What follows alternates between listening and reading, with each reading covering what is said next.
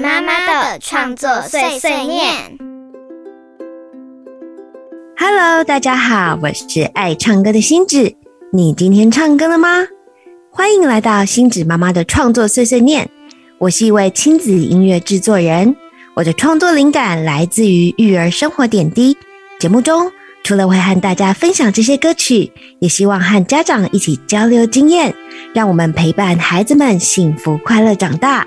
今天星子的声音听起来可能会跟平常有一点不一样，那是因为我现在是岳阳录制，即使在遥远的海外，也希望可以跟台湾的来宾在空中跟听众一起聊聊天。今天我们要邀请的来宾是毕安朵，毕安朵上集有来跟我们分享他的很多关于亲子的博物馆时光，今天要来跟我们分享正向教养。让我们欢迎毕安朵，毕安朵你好，Hello，星子老师你好，大家好，又见面喽，很开心你又再次来到我们这边哦。上一回呢，你跟我们说了你关于博物馆研究的这个专业，嗯，然后也跟我们说了你怎么样一边啊带着燕燕一边工作，然后一边就是念书，那。我知道，在你这多重身份里面，有一个我非常非常好奇的身份，就是 PDA 正向教养家长讲师。这一句有点绕口，你可以先告诉我们什么是 PDA 正向教养？好啊，当然没问题。PDA 它是个缩写，就是美国正向教养协会的缩写。那正向教养家长讲师就是针对家长。来进行正向教养的授课，所以它会整个名称会比较长一点点。但是，一般如果我们在外面自我介绍的话，就会自己介绍自己就是正向教养家长讲师。那正向教养家长讲师跟正向教养讲师，它是有落差的，是有不同的。像是正向教养家长讲师，我们是针对于家长。那如果头衔是正向教养讲师，他是可以做训练的。就是他可以教授家长讲师，就是可以在在让家长讲师他在就是进修，他会有两个不一样的称称这个 PDA 是 stand for what？你可以跟我就是解释一下吗？跟我们分享一下。PDA 它是缩写，就是 Positive Discipline Association 美国正向教养协会的缩写，所以我的就是正向教养家长讲师的认证就是由 PDA 所发出来的，那它是一个国际的认证。嗯，那可不可以跟我们分享一下哦？正向教养是什么？嗯，好，那我简单的来介绍一下，就是真相教养，它是奠基在阿德勒的心理学，以阿德勒心理学为基础，然后由美国的一位教育博士叫做简。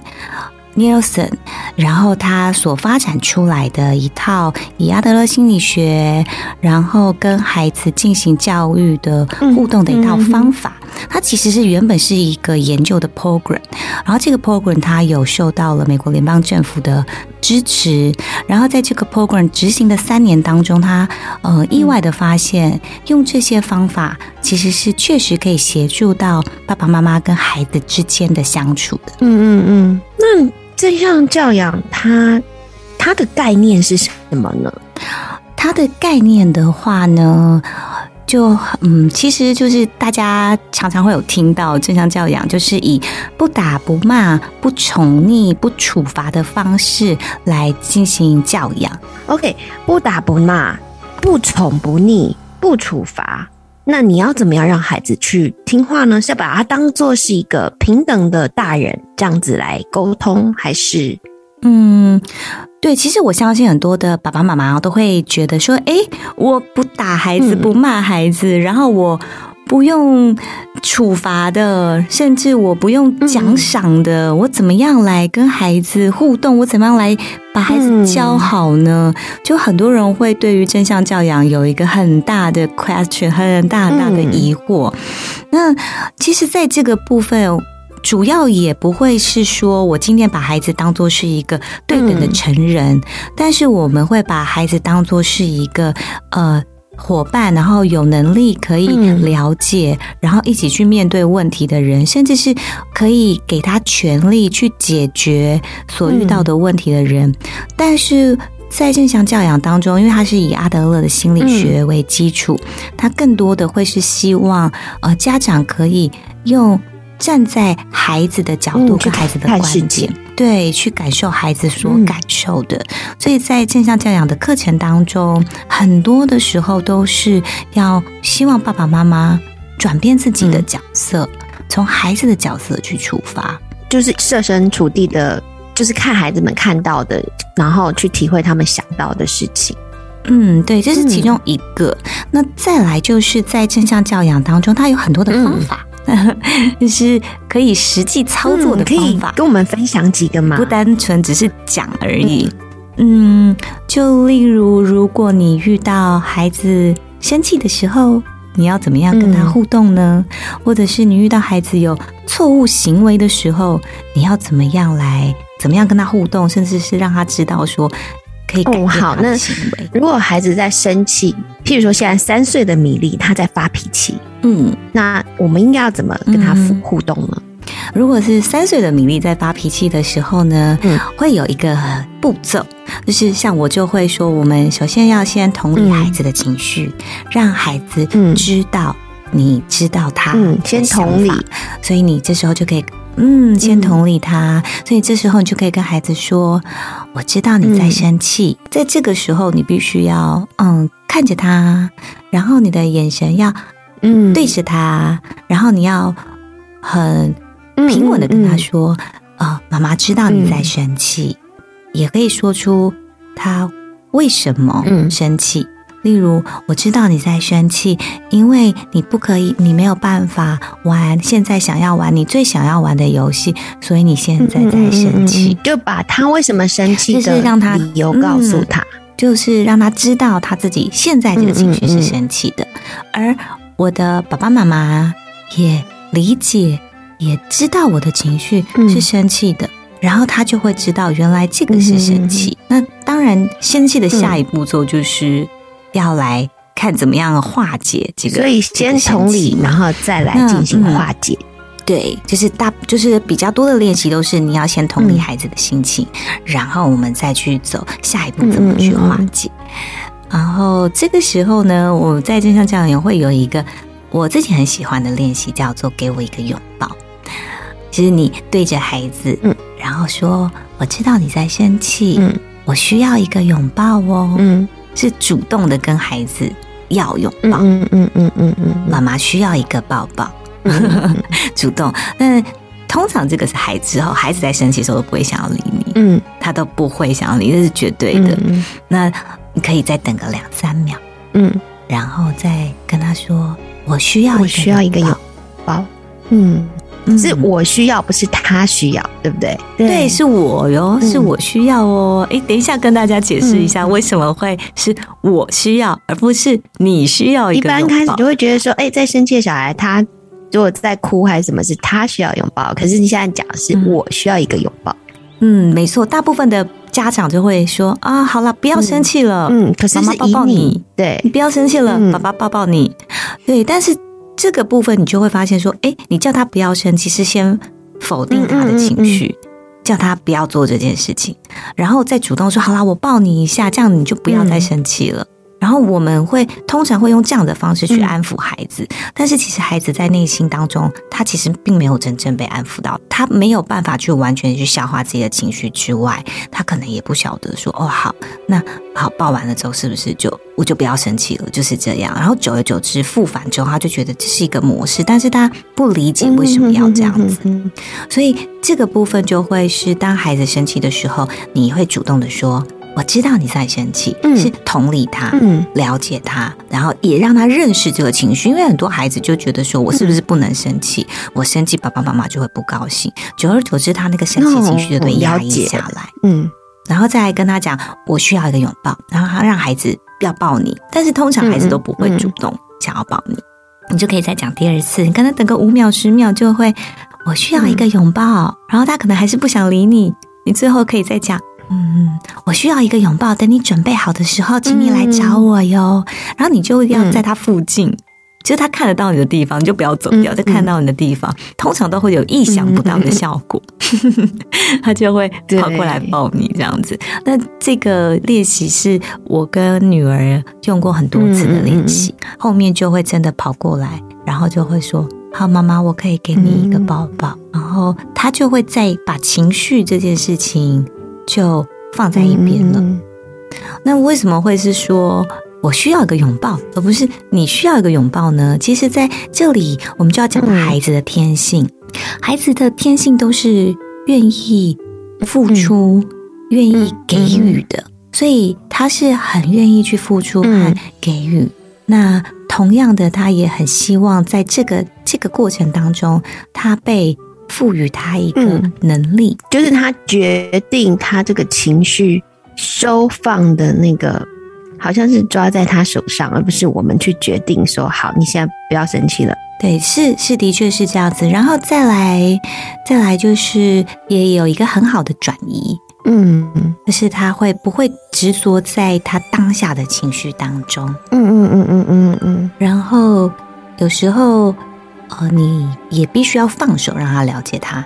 自己的情绪，对，因为有可能就是你的这个练习不成功的，因为到最后你的孩子还是不抱你，那是不是练习都不成功了呢？其实也不是，就是你可以让孩子知道，身为家长的我们是允许他有这个情绪的，对对，嗯，那就会变成是一个很重要。我们现在一直在讲怎么样让孩子认识自己的情绪，嗯，那有时候抱完了之后呢？家长就会讲说：“哎，那他如果做错的事情，我要怎么去？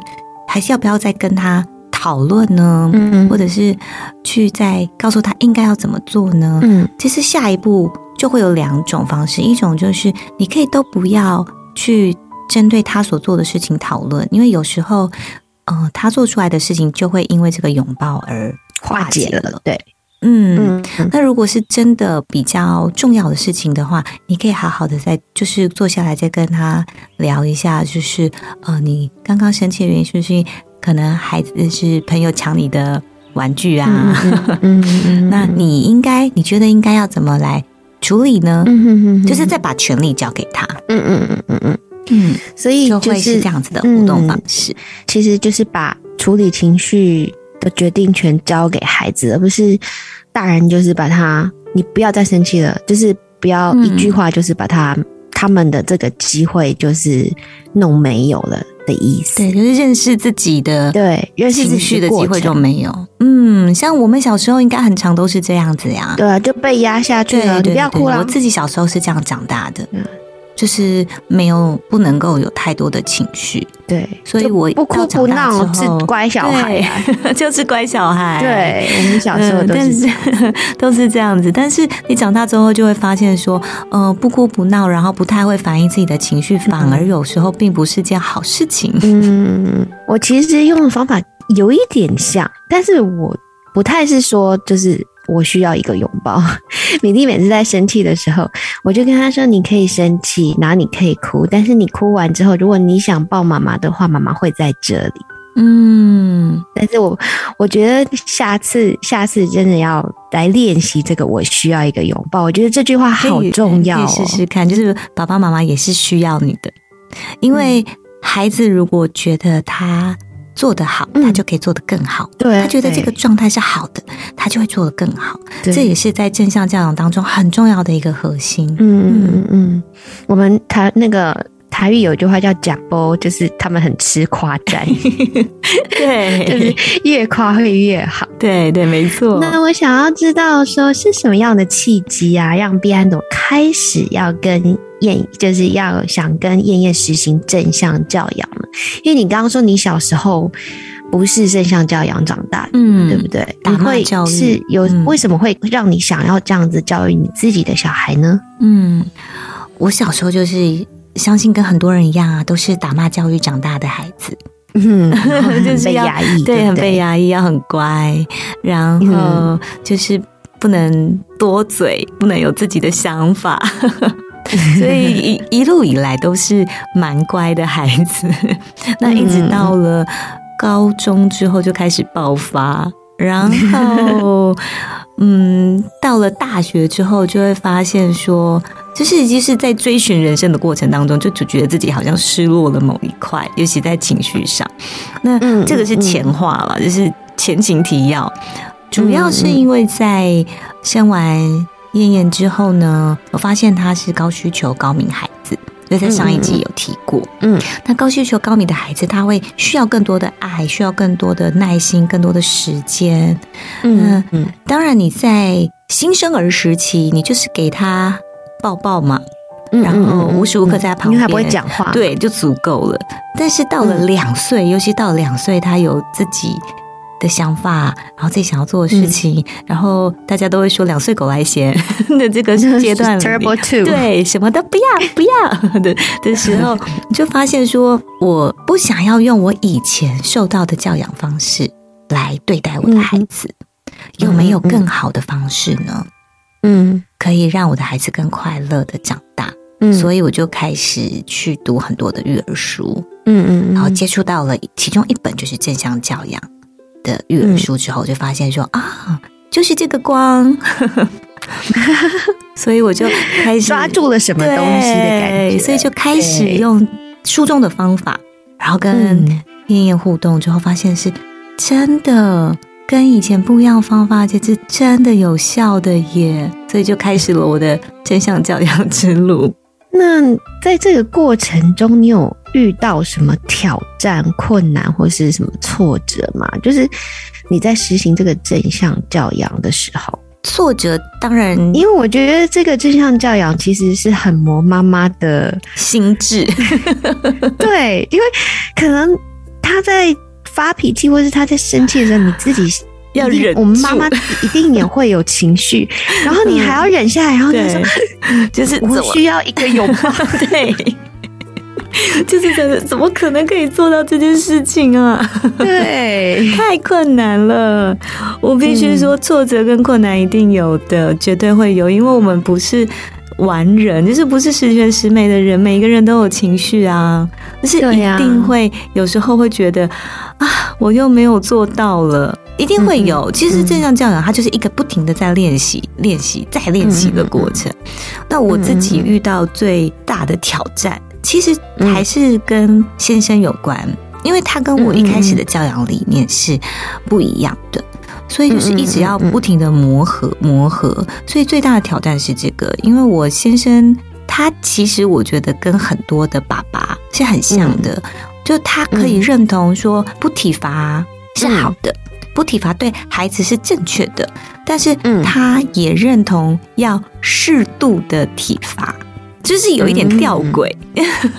嗯，就是对我们不应该打小孩，但是他真的不听话，我们还是要打他。就是他的想法是这样的，但是我完全就是我就是零体罚，就是不打不骂这样零体罚。嗯、但是我先生他就是会这样，所以就是我一个挑战，要跟他一直一直沟通的挑战。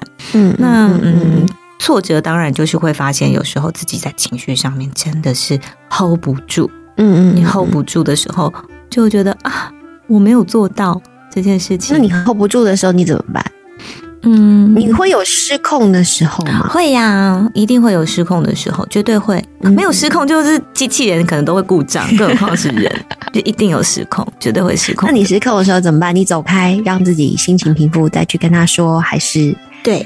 对，就是因为我我我就是这样，我会走开。对对，这就是要走开。就是在正向教养里面有一个叫积极暂停，嗯，这是积极暂停，它其实就是要呃告诉家长，在这个当下，你不要去一定要去把什么事情解决掉。都不要解决，嗯、因为我们在大脑里面，大脑里面的那个脑干啊、杏仁核啊，当你断线的时候啊，你是没有办法用你的前额叶去做任何的运作思考的，你就只有脑干跟杏仁核的作用，所以这时候呢，你就得要离开现场。嗯嗯，那离开现场是最好的，所以星子老师做的非常好。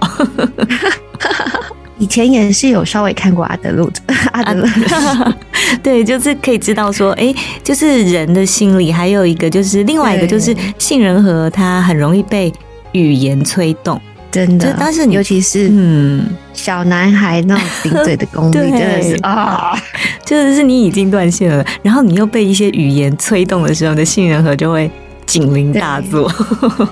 那你这样正向教养，当然你现在已经是一个专家了，所以你一定啊改变了你跟女儿之间的关系。嗯，你跟先生的关系有没有什么不同呢？有哎，其实蛮大的转变跟蛮大的不同的，我都，所以我都会。嗯，很认真，这不是开玩笑。虽然我的语气是比较幽默的，我都会说，嗯，学习正向教养的方式，不仅可以让你跟孩子之间的互动更好，还可以解决你在家庭跟老公之间的关系还有甚至所以你也把正向教养套用在他 身上，没错，没错，没错了。老公觉得好，他就会做得更好。可以给我一个拥抱。对啊，对啊，这句话好适合，很适合吗？吵架吵一半，给我一个 拥抱。嗯，而且你还可以跟着老公说：“我知道你在生气。”我真的有用这样的方式，就是我知道你在生气，就是你要先同理他。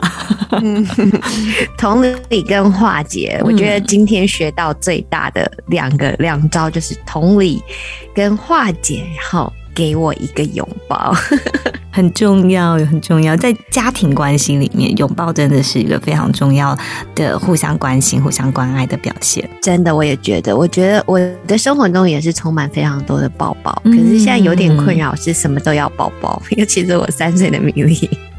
很棒哦，真的，就是你在能开心，他说妈妈抱抱，对，然后他难过，妈妈抱抱，想睡觉也妈妈抱抱。哦，这个拥抱就是。可以是一辈子的能量，对我都讲抱抱是我的能量大家都要需要一直练习的东西。抱抱这件，还有说我爱你啊，也是很重要的一件事情，就是不要吝啬，而且不是只有适用于就是我们的孩子哦，也要记得就是常常跟我们的先生、我们的爸爸妈妈，然后其实我也很爱跟那个我的同事们抱抱。你你现在我我身旁的同事。你旁边那一位我都有抱过，就是拥抱真的是一种能量，所以就是我之前在上课的时候，嗯，帮家长上课的时候啊，他们后来的回馈都会说是回到家里面之后，用用给我一个拥抱的方式，他发现真的很受用，就是孩子他会很喜欢，然后唯一的副作用就是什么都要抱。真的，可是其实我后来抱到最后是觉得我自己也爱抱，嗯，因为像现在花生十岁，他已经没有很爱让我抱，对，尤其在他的朋友面前都不要让我抱，都会有一点矜持，自己的自己的小事就有点矜持，所以可以不过还好，抱，赶快抱，都还是会跟我抱，太好了，我现在也在想说，我到底我女儿可以。就是给我这样的拥抱，给我到几岁，我也是这样想啊。我到现在还是会抱我爸爸，嗯，但我都觉得是因为我们，我是可能是因为在这个西方的拥抱教育下长大，对对，因为我们这边就是社交习惯，哎，就是好朋友，我们要离离开说再来见，我们会拥抱，嗯，没错。然后很久没见面，我们会拥抱一下。那小孩生气，我们真的也会以拥抱，就是，嗯，要让他安抚他的时候是 calm down 这样子。嗯，对啊。但是，但是通常会说，哦，不要生气了，我给你一个拥抱，就是像你刚刚讲的这样子，而不是让小朋友去做主动。我觉得这个是最大的就是差别。嗯，就是很很有趣的练习，就是这是真的是很多家长说，哎，我从来都没有想过，原来是可以这样子的。对，嗯，对。对，我也真没有想过。我今天真的学到非常多。那如果我想要再进一步认识正向教养，有什么管道呢？嗯，其实现在在台湾，或是说有什么对，嗯，在找你像你这样的正向教养家长讲师，我们要去哪里找呢？嗯，在台湾我有在开课哦。对，这个工商服务时间，李安都有在开课哦。那所以我们在脸书上面可以找得到你的资讯，对不对？可以，可以，可以，可以在脸书上我的粉砖上面，然后有在开课。但是不过今年的课程还没有还没出来，但是之后会会有在，因为有在规划，就是会从台北到南部的，就是不同的县市，因为之前大部分都是在北部比较多，那很多中南部的妈妈也会很希望说有没有机会可以到中南部。那我现在就走在高雄开课过，那之后可能就会在各个不同的县市，然后开课，然后同样就是让更多的爸爸妈妈来呃认识。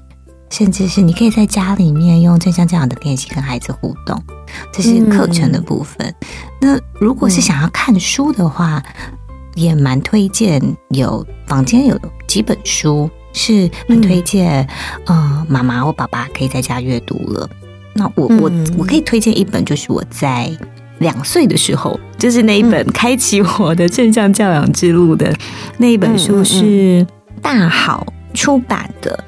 叫做是呃，跟阿德勒学正向教养学龄前儿童篇，它是针对学龄前儿童，所以其实正向教养它会针对很多不同的年纪年纪的小孩，对对对对，学龄前儿童、青少年，然后甚至特殊儿也都有。所以各位家长朋友们，如果你们有想要再进一步认识正向教养的话，就知道哎，我们可以上粉专来搜寻毕安朵的资讯了。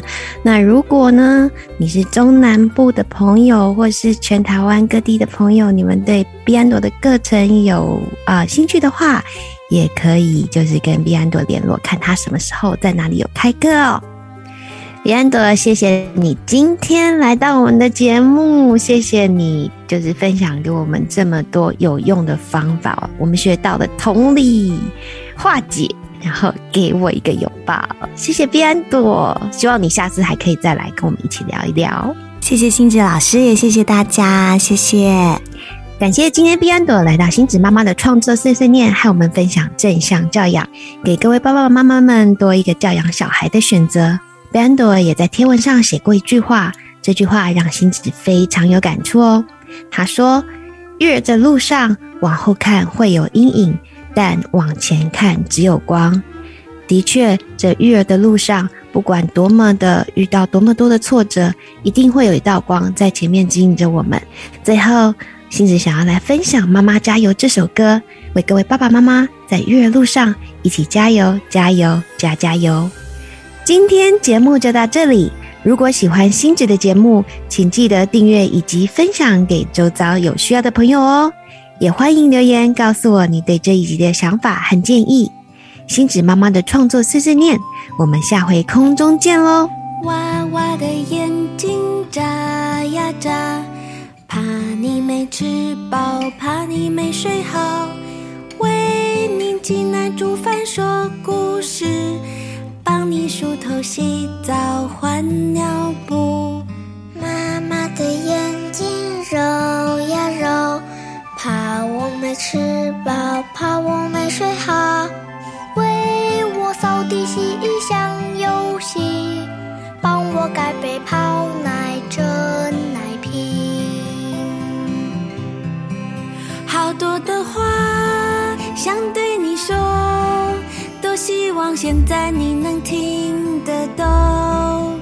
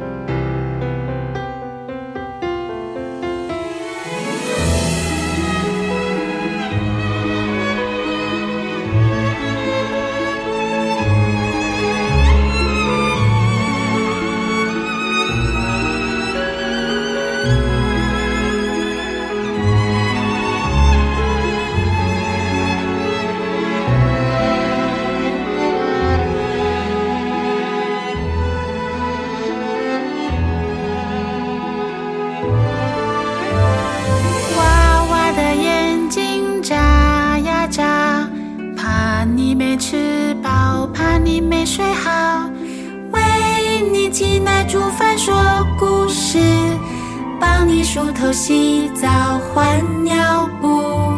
妈妈的眼睛揉呀揉，怕我没吃饱，怕我没睡好，为我扫地洗小游戏，帮我盖被泡奶枕奶瓶。